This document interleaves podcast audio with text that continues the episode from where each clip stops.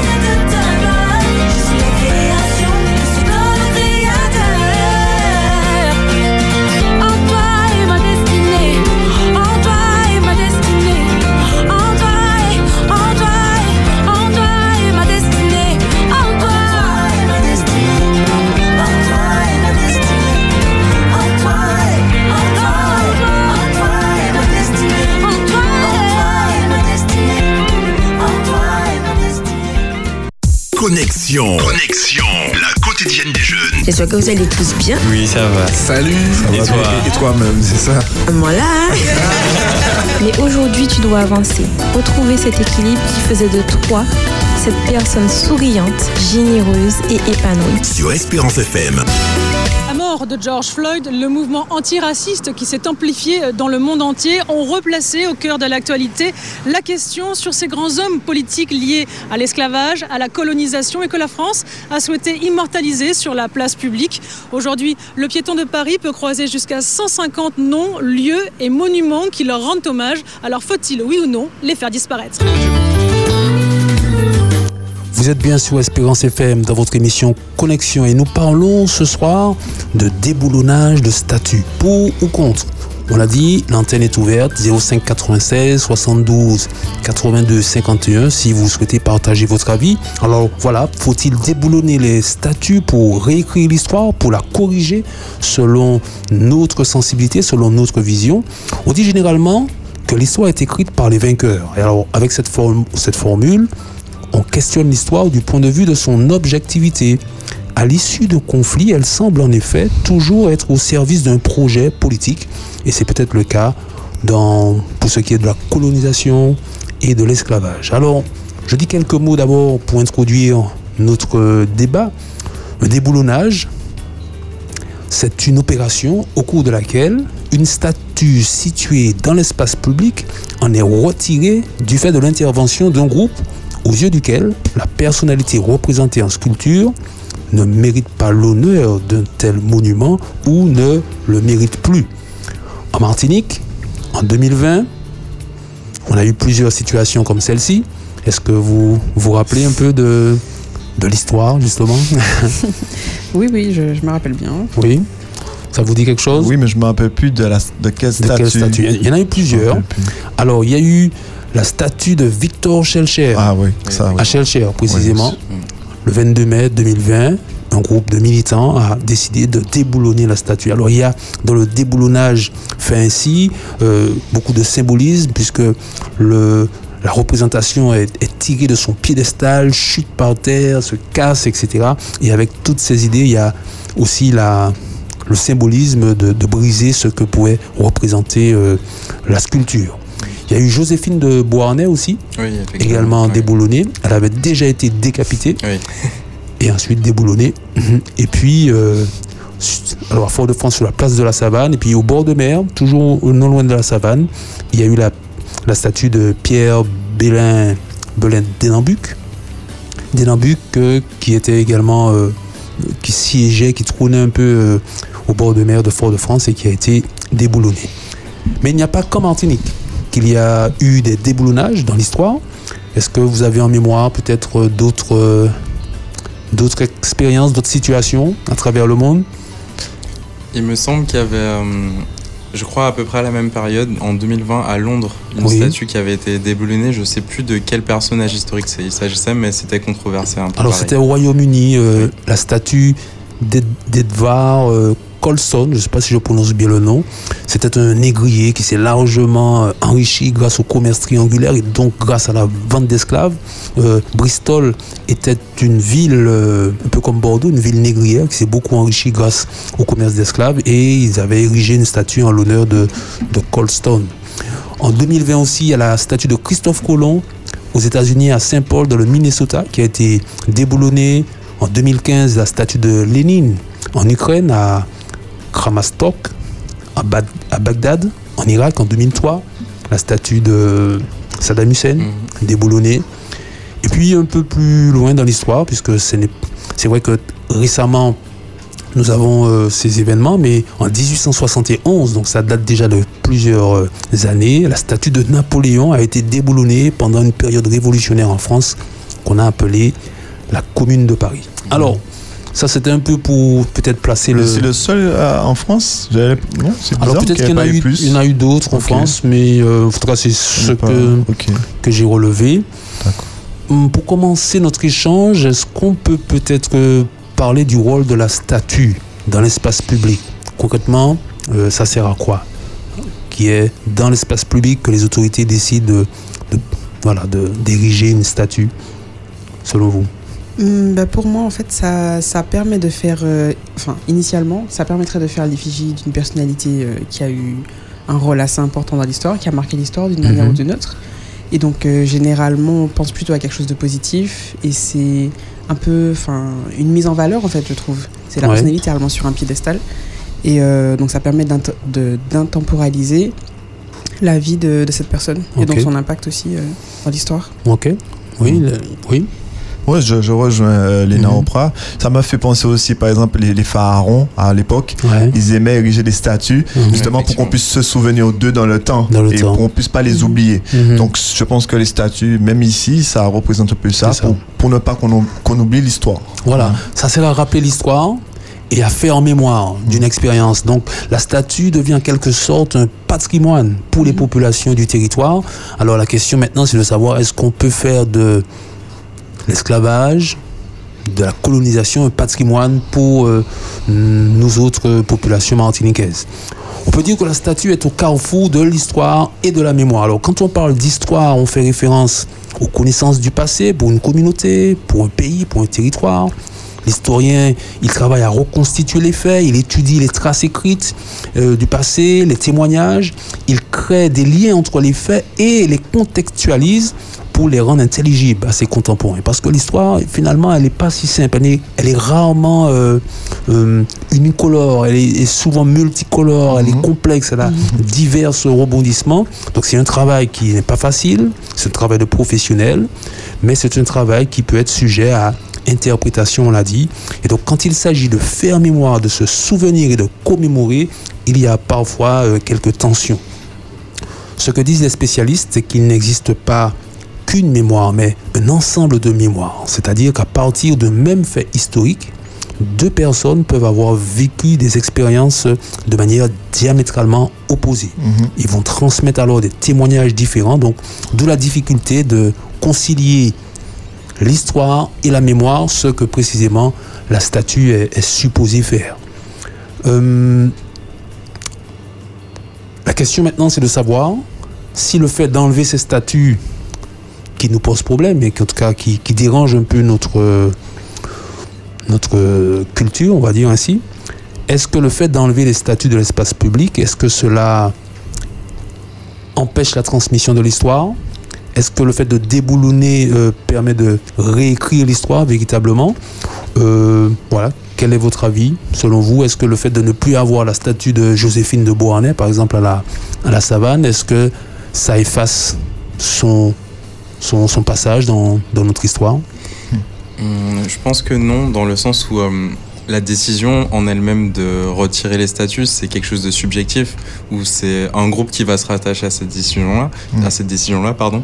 Et euh, au contraire, des fois, le fait que, la, enfin, ça peut être un exemple, mais le fait que la statue soit là, ça peut être l'occasion justement de pouvoir revenir sur des événements passés, par exemple Mhm. pour des jeunes générations qui n'ont pas eu l'occasion de l'apprendre, etc. Ça peut être l'occasion d'en parler, effectivement. Mais je peux comprendre d'un autre côté aussi la décision de un peu vouloir euh, enlever des, des événements passés un peu douloureux. Un peu en fait. douloureux, un peu traumatisant C'est peut-être. ça, c'est ça. Mhm. C'est ça.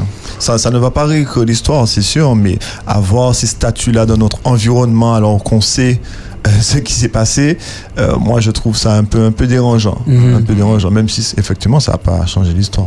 Mais après, euh, si jamais on, on- on prend l'initiative justement de le déboulonner, euh, ce serait bien. Bon, on vit pas dans un monde de bisounours, mais ce serait bien, par exemple, que le gouvernement aussi soit présent et soit euh, Mm. acte cette décision-là, pas ça. que les militants. Oui, Parce que comme ça, ça a un poids plus fort. Ça, veut, Plus ça voudrait dire que qui, qui reconnaissent y a eu euh, un crime contre l'humanité, par exemple, Ouais. et qui prennent la décision de retirer les statuts-là et qu'on puisse faire ça ensemble, pas qu'un groupe. Comme euh, disait Mm. euh, le collègue, mais euh, pas Emmanuel. que, Emmanuel, pas qu'un groupe de militants, mais que tous ensemble, on puisse prendre la décision Mm. de, de, de déboulonner. Très bien. Alors, C'est vrai que tu dis déjà beaucoup de choses Ah, intéressantes. Non, mais c'est bien, c'est bien. On va certainement arriver un peu à, à ces éléments. En tout cas, c'est sur cette piste-là que personnellement aussi, je- Mhm. j'envisage euh, quelques solutions. Mais on va écouter aussi quelques notes vocales de personnes qui ont, qui, à qui on a posé la question et qui ont souhaité partager leur, leur point de vue. Alors, pour ma part, je pense que ça dépend de l'esprit avec lequel la personne euh, agit. C'est-à-dire qu'il y a deux types de personnes, selon moi. Ceux qui veulent vraiment rendre euh, justice par rapport à l'histoire, parce que ça les attriste, euh, ça les met en colère. Et puis, il y en a qui ont juste envie de chercher la querelle, euh, les disputes. Et ça, je trouve que c'est un peu moins bien. Est-ce que le déboulonnage des statues peut réécrire l'histoire? Alors pour ma part, non, parce que l'histoire, euh, pour le coup, c'est du passé. On ne peut pas vraiment euh, changer grand-chose à ça. Par contre, ça poursuit l'histoire, je pense. Ça poursuit l'histoire où on voit que des jeunes sont, sont tellement ancrés et touchés par ce qui s'est passé justement dans cette histoire qu'ils sont prêts à aller plus loin et à changer le cours, le cours de cette histoire parce que c'est aussi de ce qu'il est question, je pense. C'est ne pas euh, rester euh, dans euh, cette histoire qui se poursuit jusqu'ici, mais de changer la trajectoire. Et je pense que c'est le message qui est véhiculé à travers le déboulonnage des statuts. C'est de ne pas prendre la même direction qu'ont pris euh, nos AE, ceux qui ont été avant nous, mais de changer euh, de direction et de prendre un nouveau cap. Et euh, c'est pertinent dans le sens où le message euh, de, de changement de cap et de changement de direction impacte, impacte la jeunesse, impacte tout, toute la société martiniquaise d'ailleurs. Mais le déboulonnage en lui-même, je ne sais pas s'il est, s'il est pertinent, mais en tout cas, c'est un acte fort qui est posé par une jeunesse qui, qui veut, qui veut du changement et qui aimerait euh, écrire l'histoire différemment, en tout cas euh, grâce, euh, grâce au présent. Merci à nos amis qui ont partagé leur point de vue et on se rend compte effectivement que bon, les solutions ne sont pas si simples. Euh, je prends l'exemple de Victor Schellcher dont la statue a été déboulonnée. Euh, on l'a présenté alors comme quelqu'un qui était en faveur des, esclavagistes, mais dans la réalité, Victor Schellcher faisait partie des aboli- abolitionnistes français. Ça, c'est un fait. On ne peut pas le nier. Maintenant, son abolitionnisme était ancré dans la conviction que la civilisation française était supérieure à toutes les autres. Il était imprégné de cela, euh, comme beaucoup de personnes de son époque. Donc, de fait, effectivement, il, n'était pas, comme on dit, euh, tout bon ou, ou tout mauvais. Euh, son, profil, on l'a dit, voilà, n'était pas tout bon ou tout, ou tout mauvais. Victor Schellcher a aidé les élites politiques des Antilles dans leur lutte pour l'égalité politique entre le continent et les anciennes colonies. Et en fait, ceci a contribué à former une forme de légende de bienfaiteur autour de ce personnage, ce qui ensuite a donné lieu à toutes ces rues et tous ces monuments euh, en son honneur, la bibliothèque, les noms de villes, etc. Mais c'est il a été enveloppé d'une certaine aura qu'il qu'il n'avait pas forcément un pouvoir, qu'il n'avait pas forcément sur, euh, sur le territoire martiniquais, qu'il n'a visité qu'une seule fois. Ok. Révélation. Ah ouais, quand même. C'est ça. Donc, euh, il y a plusieurs aspects, plusieurs points de vue. Je voudrais partager avec vous deux points de vue de spécialistes sur le domaine. D'abord, celui de Françoise Vergès, ou Verget.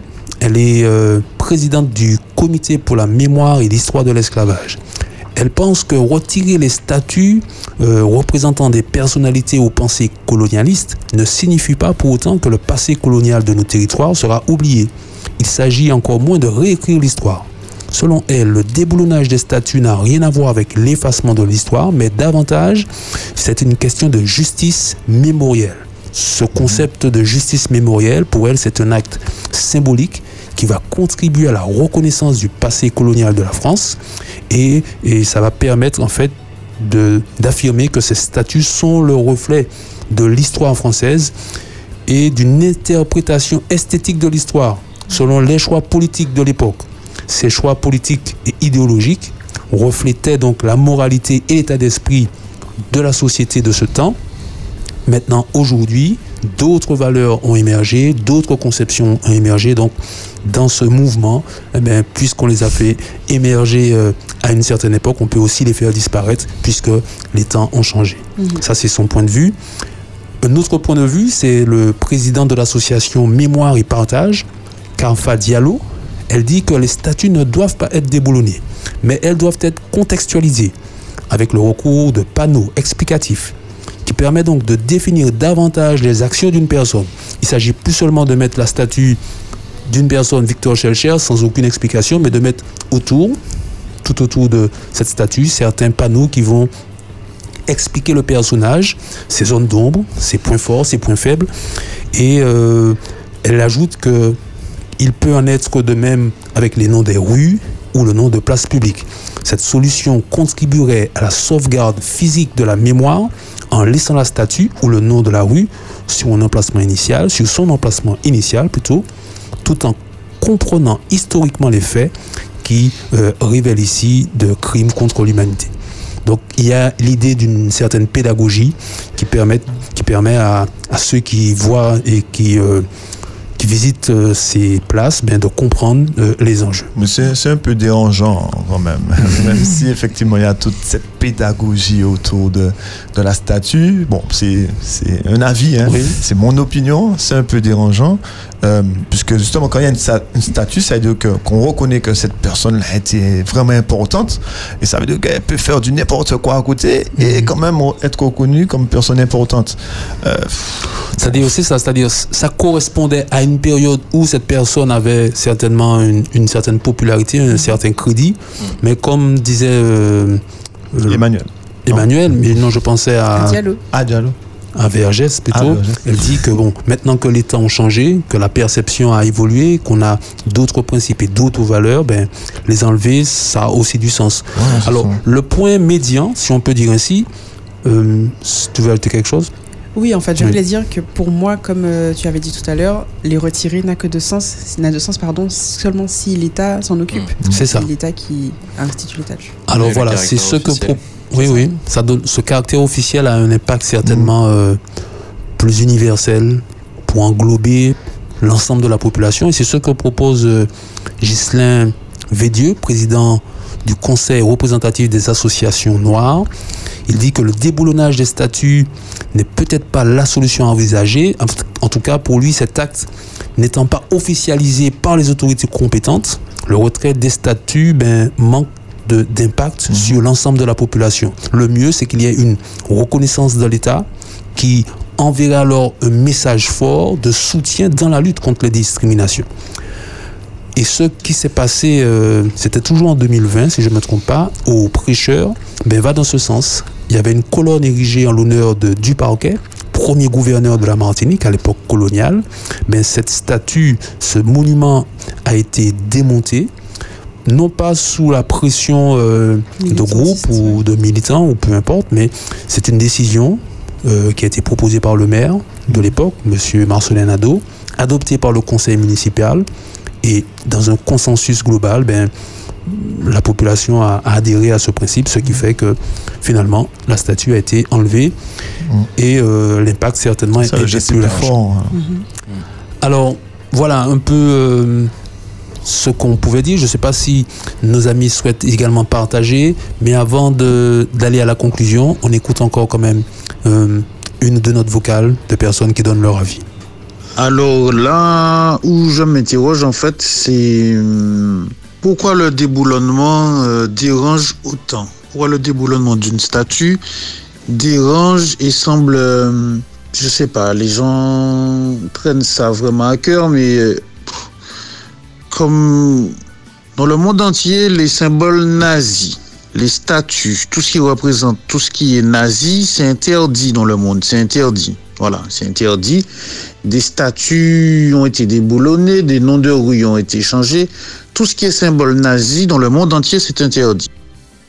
Ce qui symbolise l'esclavage, par exemple, des noms d'esclavagistes, des noms de, de, personnes ayant participé à l'exploitation de l'homme par l'homme et des statues représentant ce type de personnes. Si c'est déboulonné, faut pas que ça choque en fait. Faut pas du tout que ça choque. Parce que si bomba, ils bomba les restants, on peut pas, euh, voilà, d'un côté interdire euh, tout ce qui représente les symboles nazis parce que c'est un crime contre l'humanité et, euh, et donc du coup l'esclavage aussi. L'esclavage est un crime contre l'humanité. Donc euh, voilà, hein, on ne devrait pas ériger une statue d'un esclavagiste ou de quelqu'un qui a participé à l'exploitation de l'homme par l'homme. Enfin, ce n'est comme un humble avis. Quand on déboulonne, je n'ai pas l'impression qu'on réécrit l'histoire au même titre que quand on retire des trucs nazis, on ne réécrit pas l'histoire. On corrige une erreur de l'histoire justement, mais euh, il ne s'agit pas seulement de déboulonner des statues, il faut déboulonner des, des mentalités euh, sclérosées. Voilà. Merci à, à Miguel pour euh, cette conclusion. Déboulonner les mentalités sclérosées, ça c'est un travail qui est euh, certainement euh, à faire en profondeur, qui passe par l'éducation. Eh ben voilà, exactement. C'est ce voilà. exactement ce que j'allais dire. Donc euh, vas-y, je pense que Oui, c'est ça. C'est-à-dire, il y a- plus de sagesse que moi. non, pas forcément, mais il y a un travail essentiellement éducatif à faire. En tout cas, que les statuts soient laissés en place ou qu'elles soient déboulonnées, il apparaît important de contextualiser, d'expliquer. Et... Parce que c'est ça en fait, puisque Mhm. en fait dans l'éducation on parle beaucoup de l'histoire de la France, non, étant en Martinique, effectivement on fait partie de la France, mais très peu on parle de, de ce qui s'est passé en Martinique. Donc justement éduquer justement euh, les, les, les, les enfants avec ce qui s'est passé en expliquant justement euh, ce qu'a fait ou Victor Schellcher, etc. Mais on n'est pas obligé, par exemple, d'avoir une statue. On peut bien expliquer tout ça, l'histoire de la Martinique à l'école. Comme ça, on pourra comprendre. Tout à fait. Et puis, euh, notre société est très violente. Elle est violente à plein d'aspects. Donc, sur ces questions, on peut euh, se passer de violence et travailler, comme on l'a dit tout à l'heure, de concert avec une, une large consultation pour qu'au final, ben, la décision prise puisse satisfaire le plus grand nombre. C'est ça. Voilà pour aujourd'hui sur la question de- des statuts, des On se retrouve dans quelques minutes, mais avant, petite pause musicale avec Woolo, un titre de Ezekiel 37.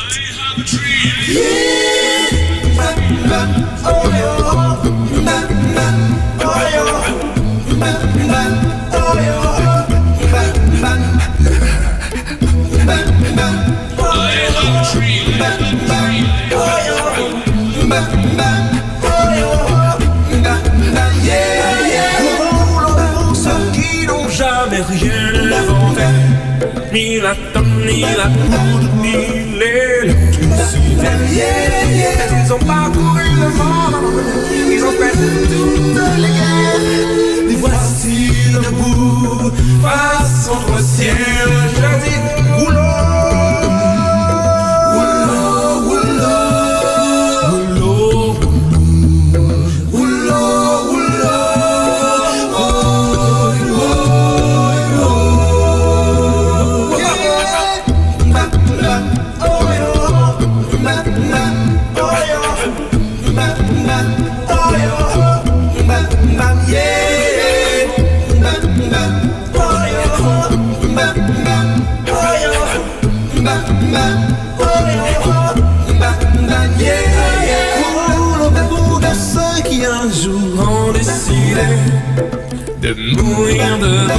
plutôt que de vivre à genoux. Ça c'est inconnu au nom de la liberté. À tous ces hommes sans qui la terre ne serait pas la terre. Je dis rouleau,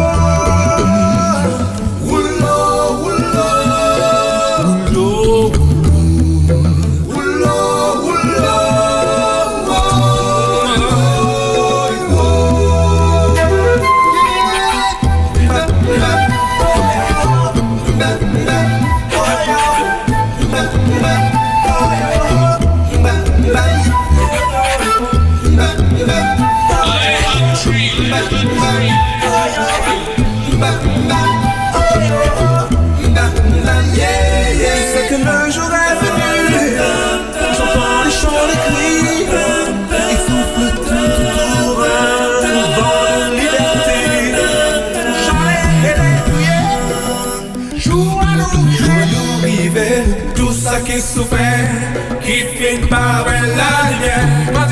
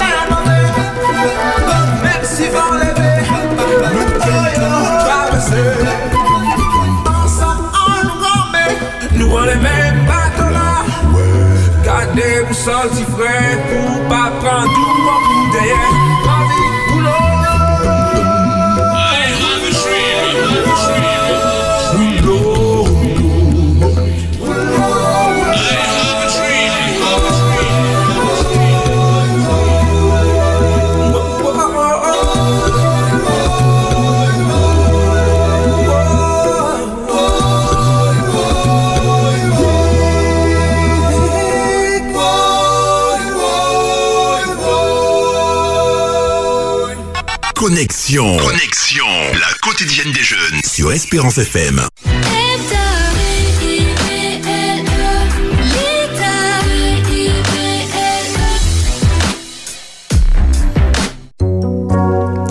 Exode chapitre 20, versets 4 et 5. Ne fabrique pas de statue de Dieu. Ne représente pas ce qu'il y a là-haut dans le ciel, en bas sur la terre ou dans l'eau sous la terre. Ne te mets pas à genoux devant ces dieux, ne les adore pas.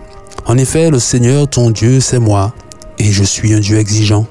Je punis la faute de ceux qui me détestent. Je punis aussi leurs enfants jusqu'à la troisième ou la quatrième génération. Mais je montre ma bonté pendant des milliers de générations à ceux qui m'aiment et qui obéissent à mes commandements.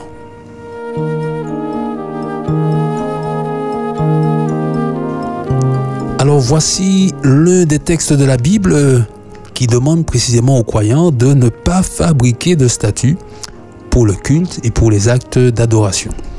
Je note avec vous que dans ce texte, la statue en soi n'est pas interdite, mais elle est proscrite spécifiquement pour le culte.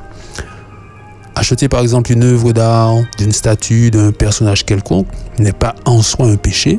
Faire une statue pour commémorer un événement historique, là encore, n'est pas en soi quelque chose que la Bible condamne. Maintenant, quand il s'agit de culte, il y a cet interdit. Alors pourquoi, selon vous, cet interdit est posé dans, la relation à Dieu, dans l'adoration? Pourquoi un interdit de la statue, en tout cas de l'image qui représenterait le divin Mais je pense parce que déjà premier- premièrement dans un sens pour différencier le peuple de Dieu des autres peuples aux alentours, Mhm. parce que Dieu voulait, enfin selon moi, hein, Dieu mettait un peu l'accent sur le fait qu'ils étaient à part et qu'ils ne devaient pas se mélanger, qu'ils devaient faire les choses différemment. Mais je pense aussi parce que euh, même si de base la statue n'aurait pas forcément été créée pour qu'elle soit adorée, étant donné que on aime tourner un peu les choses euh, pas à la dérision, mais trouver des détourner en fait les utilisations saines, on va dire, des choses, Mhm. forcément, je pense que tôt ou tard, elle serait devenue l'objet de l'adoration. Vraiment, c'est la statue qu'on aurait adorée, révérée. Elle serait devenue trop sanctifiée en fait. Ouais. Donc voilà, peut-être. Ok. Ça. Et puis, euh, Dieu, Dieu, Dieu est Dieu. C'est-à-dire, une statue, c'est, c'est- elle est faite de main d'homme. Mhm. Et donc, euh, on ne pourra pas euh, représenter comme il se doit Dieu, déjà dans un premier temps. Et puis, Dieu, il est là, il existe. Alors, pourquoi créer quelque chose pour pouvoir se mettre à genoux devant? Autant aller directement Mhm. à Dieu qui est esprit et qui veut qu'on l'adore en esprit, Et en vérité. C'est Ouais. ça. Puis on pourrait pas en fait euh, représenter réellement Dieu aussi. C'est ça. Déjà, Ouais, on ne sait pas à quoi il ressemble. Mmh. Personne n'a jamais vu Dieu. Moi, je précisément. pense ça pourrait être insultant en fait pour Dieu qu'on le représente avec des choses euh, terrestres. C'est vrai qu'à l'époque euh, à laquelle les commandements ont été donnés, dans la plupart des cultes, il y avait un objet ou une statue pour représenter le divin, soit en forme de soleil, soit représentant certains animaux, certaines représentations particulières. Et finalement, en faisant cela, on se retrouvait plutôt dans une certaine limitation de Dieu, limité à cet objet, aussi précieux qu'il pouvait l'être. Apporter des statues dans le culte, c'est aussi une certaine dévalorisation de l'humain, qui se retrouve à se prosterner devant ce qui est moindre que lui-même, ce qu'il a fait de sa propre main. Et puis si l'adoration passe certainement par un aspect de contemplation, quand on contemple ce qui est plus grand que nous, dans un moment de service de culte, par exemple, avec la communauté, il est aussi vrai que dans la pensée biblique, notamment dans le Nouveau Testament, le culte, l'adoration ne se limite pas à un service religieux.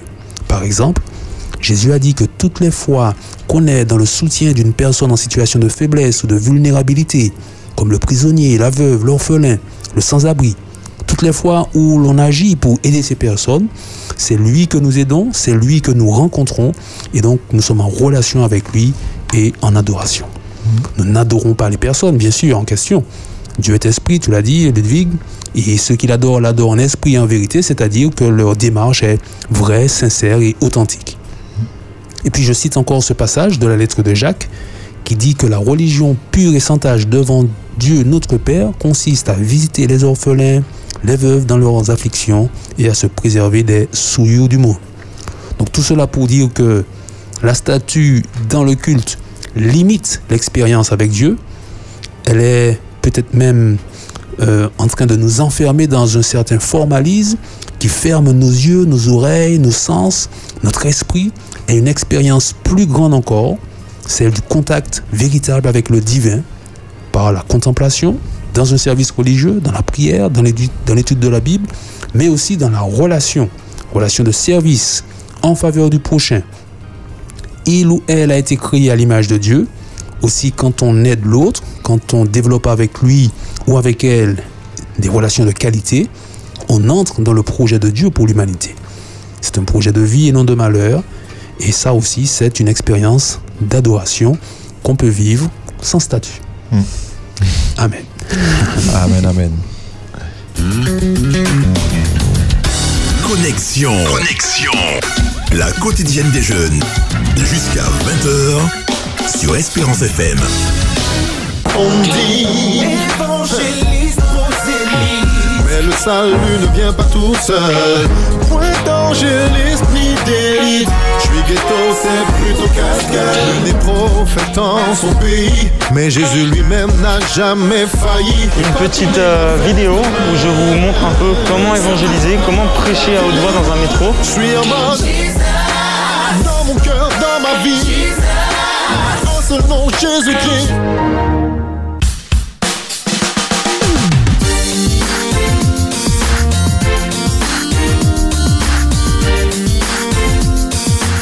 Y a-t-il une limite à l'évangélisation?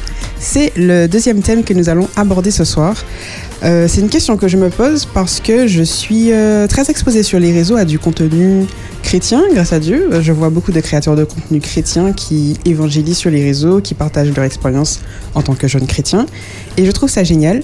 Mais euh, souvent, en fait, les commentaires se transforment en champ de bataille entre euh, les chrétiens qui aiment la vibe et qui aiment Dieu et qui veulent partager Dieu, de- quelle que soit la manière, Mhm. et euh, les autres personnes qui, elles également, sont chrétiennes, mais qui jettent un peu la pierre, qui trouvent que la forme n'est pas la bonne, qu'il faut faire attention à la manière dont on s'exprime, qu'il faut euh, retourner aux bases, on va dire, plus traditionnelles, etc. Et je vois en fait les divisions que ça crée dans la communauté qui devrait initialement être unie en tant que chrétien. Euh, et ça me, ça, me, ça me dérange un peu, ça me pose problème. Je trouve ça dommage, sachant que euh, souvent, en fait, c'est lorsque on trouve des idées, on va dire, créatives, lorsqu'une personne va par exemple faire euh, un skit humoristique mettant en scène Jésus qui sauve, etc. Mais euh, certaines personnes, ça va les déranger que l'on représente Jésus dans le skit, en fait. Enfin, ce, ce genre de petit. What euh, is a skit? un skit, c'est euh, une scénette, une scénette humoristique, on va dire, se mettre en scène sur les réseaux pour euh, représenter une situation. euh, C'est voilà. juste une représentation, c'est ça? C'est ça, voilà. Ok. Et euh, bon, j'ai vu, j'ai eu l'occasion de voir plusieurs concepts euh, originaux et je sais que ça touche certaines personnes puisque je vois les commentaires des personnes qui disent euh, je suis pas chrétien mais waouh j'avais jamais vu ça comme ça, euh, ça m'a donné envie d'aller regarder ma Bible etc. nanana. Et euh, je trouve ça dommage que malgré cet impact que l'on peut tous voir, on Mhm. voit tous les commentaires positifs, il y a toujours des personnes en fait qui sont dérangées et en fait je me demande est-ce qu'elles ont raison d'être dérangées? Est-ce que c'est trop borderline? Comment, comment savoir en fait, euh, comment se positionner par rapport à l'évangélisation? Est-ce qu'il y a une limite? Ok, alors euh, c'est vrai que ce sont de, de grands débats. Maintenant, euh, le point de vue peut varier hein, de- d'un chrétien à l'autre, comme tu l'as dit. On- Il y a plusieurs approches. Mon mon point de vue sur la question, c'est que hum, quand on utilise une méthode pour porter l'évangile, le message de Jésus à un certain public avec certaines méthodes, ben, la cible de cette méthode, ce ne sont pas ceux qui sont déjà chrétiens. Donc Mhm. forcément, ils ne sont pas, ils sont pas concernés euh, par euh, le style qui est employé. Et euh, ma foi, il- il- le mieux, c'est de laisser ceux et celles qui ont cette vocation, ce ministère, ben, aller de l'avant avec ce pourquoi ils sont inspirés, avec une cible particulière et évaluer ensuite euh, à leur fruit. Jésus a dit que c'est à leur fruit et non par leur méthode que vous allez reconnaître s'il y a quelque chose de positif ou pas. Et oui, il faut donner l'opportunité d'expérimenter les choses et de voir les fruits que ça porte. Si ça porte de bons fruits, alors que Dieu soit loué. Même si la méthode ne me convient pas, ne me parle pas, que je trouve peut-être un peu choquante, mais ma foi, euh, c'est juste moi. Euh, je ne suis pas Dieu. D'accord? Euh, Et ensuite, ben, si les fruits sont mauvais, mais je pourrais dire, mais écoute, voilà, il y a certainement matière à revoir ce qui a été fait puisque les, les résultats ne sont pas pertinents. J'avoue que hum, c'est quelque chose que c'est effectivement un débat un peu que, que j'ai eu l'occasion de voir pas mal ces derniers temps. Et euh, bon, de mon opinion, je pense que hum, avec cette idée un peu de réseaux sociaux, etc., on est exposé aussi en tant que chrétien à une nouvelle forme un peu d'évangélisation dans le Mhm. sujet euh, dans lequel on parle. Et justement, on va dire, je dirais, j'irais pas jusqu'à dire les chrétiens plus classiques, mais ceux qui sont pas forcément habitués à cette méthode, ça peut les choquer. Effectivement. Alors que, comme tu as dit, euh, d'autres personnes qui, justement, pourraient être à la recherche de quelque chose, de, dans quelque chose de plus profond, elles pourront être atteintes parce qu'elles sont présentes sur ces médias, Mhm. sur ces réseaux sociaux. Et effectivement, c'est que en, en voyant les résultats qu'on peut juger sur la manière de faire Mm. et se dire si elle est bonne ou pas. Mais le fait qu'on soit exposé ou pas à cette- ces différentes méthodes fait aussi qu'on va avoir une, ré- une réaction plus ou moins positive. Donc après, je pense que toute méthode est bonne si on le fait avec le bon esprit et avec un bon objectif. Après, gare aux excès aussi. C'est ça. Moi, je, je dis qu'il. euh, pourquoi pas, mais après, il faudrait faire attention de ne pas basculer dans, dans le blasphème, par exemple, quand on fait ce genre de choses. Donc, c'est un petit peu border, borderline, Borderline. Comme, comme, comme tu disais. Donc, il faut vraiment faire attention. Après, c'est effectivement, bon, le, le monde évolue. Le monde évolue, l'Église aussi évolue. L'Église adventiste, c'est- c'est un- une Église en mouvement. Donc, euh, il faut que nous puissions adapter notre évangélisation, mais pas forcément basculer dans, dans autre chose, mais adapter. Par exemple, quand on prend ne serait-ce que la Bible, où on voit où, où les, les hommes qui évangélisaient, euh, par rapport à leur langage, par exemple, ils savaient s'adapter à leur environnement, par rapport à leur langage, mais ils prenaient pas forcément les coutumes, etc. Ils faisaient pas tout comme, comme eux, mais ils adaptaient quand même pour pouvoir évangéliser. Donc, faut quand même faire attention, mais c'est vrai qu'on peut très vite basculer dans, dans ce qui Oui. n'est pas bon. Alors, bon, il y a plusieurs auteurs qui ont réfléchi à, à cette question. Et moi, je retiens de cela qu'il y a deux aspects. Le fait que le message de Jésus soit euh, culturel, il s'incarne dans une culture donnée, il adopte certains aspects de la culture, mais il est aussi contre-culturel parce qu'il va questionner la culture et finalement la critiquer à, à certains points de vue et repérer ce qui dedans est en décalage avec le message. Donc il est à la fois culturel et contre-culturel pour faire émerger une expérience nouvelle. C'est ce que Paul dit là, une nouvelle créature. Elle n'est pas complètement désincarnée euh, de son territoire puisqu'elle garde certains aspects, mais elle est aussi euh, différente parce que ben elle va euh, prendre certaines distances euh, avec certaines pratiques. Sur notre territoire, par exemple, euh, notre message s'imprègne de la culture locale. On peut euh, aisément euh, partager l'évangile avec euh, le tambour, le tibois. bon, ça c'est mon point de vue, je ne sais pas si tout le monde sera d'accord. Mais en même temps, on, on prendra certaines distances avec des festivités carnavalesques où les gens sont dénudés, euh, à l'air, etc. Parce que Le ça, voilà, le relélé, comme on dit, parce que ça ne correspond pas aux valeurs que je trouve dans le message. J'ai noté cette expérience de l'apôtre Paul, qui est certainement aussi euh, intéressante. Il est à Athènes et euh, il partage le message de Jésus avec les Athéniens et il va citer l'un de, des poètes d'Athènes. Alors il dit, eh ben, c'est ce qu'ont dit quelques-uns de vos poètes. Je lis l'extrait dans Acte 17, verset 28 quelques-uns de vos poètes, et là il va citer un qui a dit, ben, de lui nous sommes la race, nous sommes de la race de Dieu. Et en fait, les chercheurs ont repéré euh, cette citation que Paul fait, et le texte dit dans la version originale, ce qu'il cite, c'est de lui nous sommes, euh, nous sommes de la race de Zeus. Donc il va citer un texte euh, païen, apocryphe, je ne sais pas quoi, l'utilisant pour son objectif missionnaire et euh, il va rebondir à partir de là et dire ben si nous sommes de la race de Dieu et que ça fait partie de vos auteurs ben moi maintenant je voudrais vous euh, permettre d'aller un peu plus loin et il présente euh, autre chose donc il va ça a certainement été critiqué comment Paul peut-il utiliser euh, un texte païen pour l'évangile? Bon il l'a fait et ça a apporté euh, certains fruits également C'est comme par exemple, j'ai été voir euh, Bob Marley dernièrement. Tu vas pas aller voir un Rasta lui parler Dieu, Dieu, Dieu. Tu vas dire Jah. Tu vas apporter l'évangile en disant Alors, oui, oui, oui. Jah, Jah, c'est une contraction de Jéhovah. Oui, c'est oui, ça. c'est Donc, ça. on- que- qu'on retrouve d'ailleurs dans la Bible. Ouais. Mais du coup, ma question c'est euh, comment en fait trouver cette limite? Comment être, on va dire, assez borderline pour être toujours dans le bien, mais quand même assez proche du genre, c'est-à-dire être entre guillemets avec les gens du monde, puisque c'est eux qu'il faut évangéliser, mais sans pour autant se fondre entre guillemets dans la masse et au final se perdre. Parce que. Ah, Ah, excuse-moi, non, vas-y, vas-y. non, continue. Non, parce qu'en fait, euh, j'ai l'impression qu'en fait, on va toujours plus loin. On va chercher toujours plus de, des, des limites, euh, toujours plus loin. J'ai vu, au cours sur les réseaux, et ça, ça se passe aux États-Unis, qu'il y a en fait une nouvelle vague de d'évangélisation, si on peut appeler ça comme ça. Moi, je pense que oui, mais après, voilà, euh, chacun son avis. De boîtes de nuit chrétiennes, en fait, où on va se retrouver vraiment dans un club. C'est un club comme un autre. euh, lumière tamisée, ambiance noire, DJ, etc. À la seule différence qu'il n'y aura aucune drogue, pas d'alcool, pas de, de danse euh, borderline, inappropriée, etc. Il y aura un DJ qui va passer des musiques chrétiennes, on va retrouver de l'afrobeat chrétien, du rap chrétien. Et en fait, ce sont des jeunes chrétiens qui y vont, qui emmènent leurs amis non chrétiens. Et en fait, les gens réalisent qu'ils peuvent s'amuser comme, entre guillemets, comme ils ont l'habitude de le faire, Mhm. mais sans alcool, dans une vibe euh, sympathique, il n'y a pas de violence, etc. Mais on se demande, mais est-ce que réellement, est-ce que c'est bien ou pas en fait?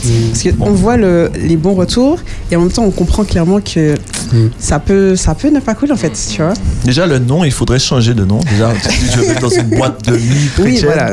Non, je vais dans une, boîte, de, une boîte de jour. Une boîte éclairée et tout. Non, Ouais. euh, déjà, je pense qu'il faudrait vraiment. euh, Eric l'a dit tout à l'heure, euh, tu as parlé de dons, c'est ça? Il faut vraiment avoir un don pour, pour cela. Le don d'évangélisation, c'est pas n'importe qui, qui qui reste là et puis qui dit bon, allez, je me lance là-dedans et puis on va faire un truc, puisque ça peut très vite être euh, contre-productif. C'est ça. Donc il faut vraiment avoir ce don-là et puis être poussé par l'esprit et puis bon, Ouais. c'est Dieu ça. qui dirige. hein. faut être inspiré, Voilà. effectivement. Si on est inspiré, qu'on a une certaine conviction de cela, je pense aussi qu'il est bon qu'on ne soit pas seul dans son coin à mener l'action, qu'on partage l'idée avec un groupe, une communauté. C'est ça. Et euh, les personnes dans le groupe, dans la communauté, il y a, il y a plusieurs avis, on peut trouver un équilibre par le partage.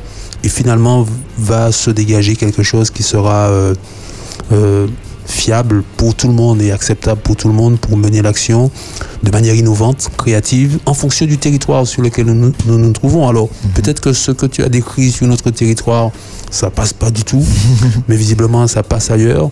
Ma foi, on l'a dit, hein, c'est aux fruits qu'on va les reconnaître. Peut-être que ça nous choque, nous, mais si ça porte de bons fruits, euh, qui sommes-nous pour, euh, pour en juger Alors, tout dépend du message aussi, de, Oui, de- de oui. ceux qui, Ah oui, qui, euh, qui créaient par exemple ces boîtes de nuit. Tout dépend ça. du message. Hmm. Donc, oui, dans, dans tous les cas, il y a toujours une certaine prise de risque dès lors qu'on qu'on va sur euh, ce domaine. Mais Jésus lui-même, il a, il a contextualisé euh, son message. Il est de nature divine, dans une sphère qui nous échappe totalement, et il vient dans un corps humain limité, dans un territoire particulier, euh, en Palestine, colonisé par Rome, avec une culture particulière. Mais c- la culture juive n'est pas la culture divine. La culture hébraïque n'est pas la culture divine. C'est le peuple qui l'a juste choisi. C'est Dieu qui s'incarne Mais dans c'est- cette ouais. culture-là. Et de même qu'il s'est incarné dans celle-ci, il peut s'incarner dans n'importe quelle autre. Donc, euh, il y a un défi à relever, qu'il a pu relever. Ça ne l'a pas empêché de manger avec des prostituées et d'être avec les gens de mauvaise vie. Mais les gens de mauvaise vie, euh, où est-ce qu'ils sont? Il n'y avait pas de boîte de nuit à l'époque, mais pourtant, on peut imaginer aisément les espaces où se trouvaient ces personnes. Après, après. Et Jésus était là. Oui, mais est-ce Il qu'il est mangeait avec eux. Après, bon, peut-être que tu auras des exemples, Voilà. peut-être que tu auras des exemples pour nous, des endroits, mais est-ce que justement, c'est à un moment en particulier que. Est-ce que c'est pas à un moment particulier que Jésus euh, parlait pour. Par exemple, je prends un exemple comme ça. euh, tu as. euh, la femme, c'est Mhm. la femme samaritaine qui, qui l'aborde près d'un puits. C'est-à-dire que c'est vraiment retiré, tu vois. Oui. Retiré de, l'espace. Donc c'est pour ça, est-ce que tu as des, exemple- ex- des exemples pour nous? Oui, je pense à euh, Mathieu Lévy, euh, qui est un collecteur de taxes et qui va donner un repas, je crois que le texte est dans Luc chapitre 5, il va donner un repas en l'honneur de Jésus, du moins en l'honneur. Oui, pour célébrer un peu, euh, il est content de recevoir Jésus et la Bible dit qu'il y a à la table ben, les amis de Matthieu. Et ce sont des gens... euh, Alors, je, je, dis pas, je dis pas avec les gens, mais le, le, le lieu. Parce Ben, que tu as donné l'exemple, par exemple, quelqu'un qui te dit Bon, moi, demain matin, je vais dans Mhm. telle boîte et puis je vais évangéliser et tout. Il faut savoir où on va, puisque très certainement, le, euh, cette action n'aura pas d'impact, puisque le lieu n'est pas adéquat pour pouvoir être écouté. Je retiens que Jésus prenait les gens de là où ils étaient. Il- C'est un point de départ. Et à partir de là, il pouvait cheminer avec eux. Ouais, il y a cette idée de cheminement. Il, il ne leur demande pas d'abord de sortir de leur environnement, mais il va à leur rencontre, mange avec eux, boit avec eux là où ils sont, dans leur espace de vie. C'est là qu'ils sont. Et ensuite, dans la relation qu'il a avec ces personnes, dans l'enseignement qu'il leur donne, dans le message, dans l'expérience qu'il leur propose de vivre, une expérience qualitative, eh ben, il y a là pour eux une ouverture qui se présente pour une expérience, un chemin euh, qu'ils vont, euh, qu'ils vont emprunter et euh, dont ils verront les bénéfices. À partir de là, même quand Jésus n'est pas physiquement présent, ils ne retournent pas à leur déboire et à leur débauche, mais ils continuent leur expérience. Après, pour euh, faire sur euh, enfin, ce que tu as dit, Mhm. c'est vrai que ce serait pas forcément pertinent d'aller euh, prêcher la bonne nouvelle euh, dans une boîte de nuit. Déjà, on va pas contents. Mais je pense pas en fait que Dieu, enfin qu'il y ait des endroits où Dieu ne puisse pas aller. C'est-à-dire que, enfin, qui sommes-nous en fait pour dire ah là-bas c'est trop sale en fait pour euh, Mhm. pour que Dieu aille ou pour que Dieu envoie quelqu'un, alors que Dieu, bah, comme papa a dit tout à l'heure, il est venu tout à l'heure. pardon, pardon. je, je lis un extrait de Luc chapitre 5 euh, qui dit que Jésus donc sort, il vit un publicain. Les publicains, c'est sont les gens de mauvaise vie qui, qui mènent une vie débridée. Il était nommé Lévi, assis au lieu des péages. Il lui dit Suis-moi. Et laissant tout, il se leva et le suivit. Lévi lui donna un grand festin dans sa maison. Et beaucoup de gens de mauvaise vie et d'autres personnes étaient à table avec eux. Les pharisiens et les scribes murmurèrent et dirent à ses disciples Mais pourquoi mangez-vous et bouvez-vous avec des gens de mauvaise vie? Pourquoi vous faites ça? Alors, alors, pour, pour, pour rebondir à, à ce que Lina Oprah disait, effectivement, on n'est personne pour dire que tel endroit n'est pas bon. Mais ce que moi je voulais faire allusion, c'est-à-dire où je voulais faire, euh, ce que je voulais dire, c'est que faut pas qu'on fasse preuve de présomption. C'est-à-dire de se dire, bah, de nous-mêmes, on y va là, et puis, ok, on, on va évangéliser. Non. Très certainement, Jésus a été, euh, euh, pas très certainement, a été guidé par l'Esprit. C'est-à-dire que l'Esprit l'a envoyé tel endroit parce qu'il y avait quelqu'un qui l'attendait là. C'est ça. Donc, euh, imagine, on dit boîte de nuit. Bon, ce sera peut-être. On, est resté sur cet exemple-là. Mais bon, imaginons demain matin, tu vas pas rentrer en pleine boîte de nuit au milieu, mais imagine, tu vas aller au parking parce que tu as été guidé par l'esprit. Tu vas au parking et quelqu'un aura besoin de toi là. Et cette personne-là sera prête et disposée à t'entendre, même si peut-être que c'est pas une personne qui aura bu de l'alcool, etc., qui sera dans, dans un état lamentable. Non. Mhm. Mais peut-être que poussé par l'esprit, Dieu t'a guidé là parce qu'il y avait quelqu'un qui t'attendait et donc tu, tu ça. suis ça. et puis voilà. Je crois que l'Esprit de Dieu, c'est lui le maître de mission et qui peut effectivement nous inspirer.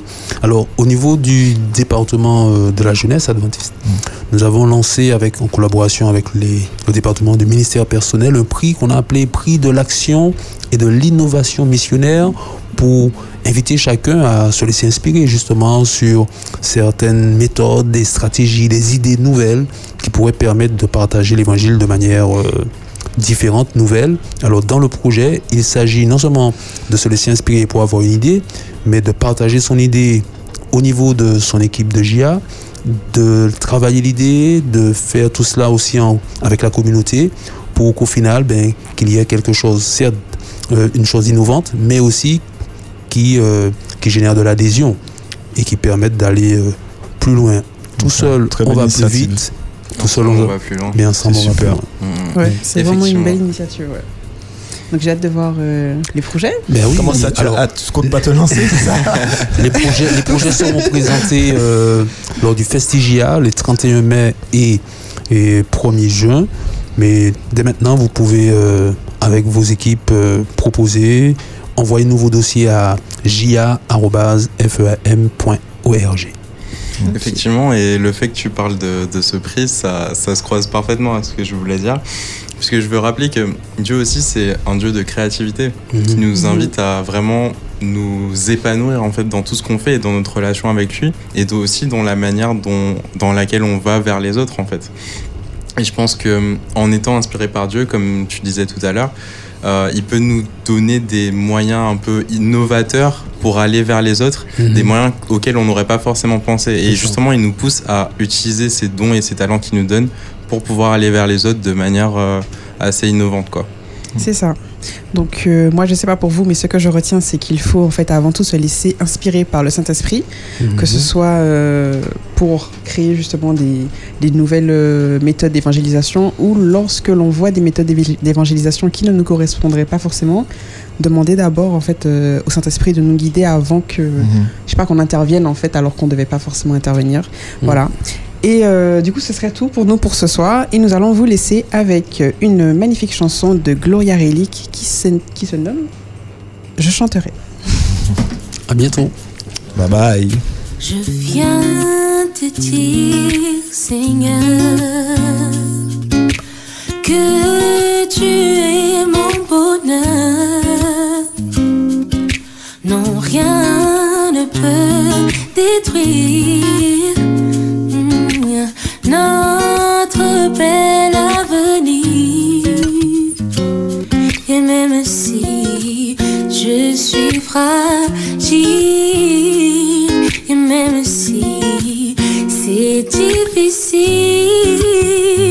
je chanterai gloire à l'éternel.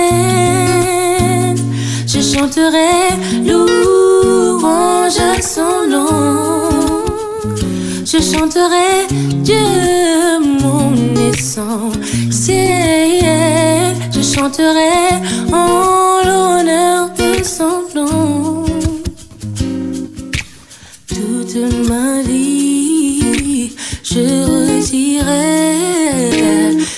tu as payé le prix. Toute ma vie, je redirai que je ne vis que pour lui.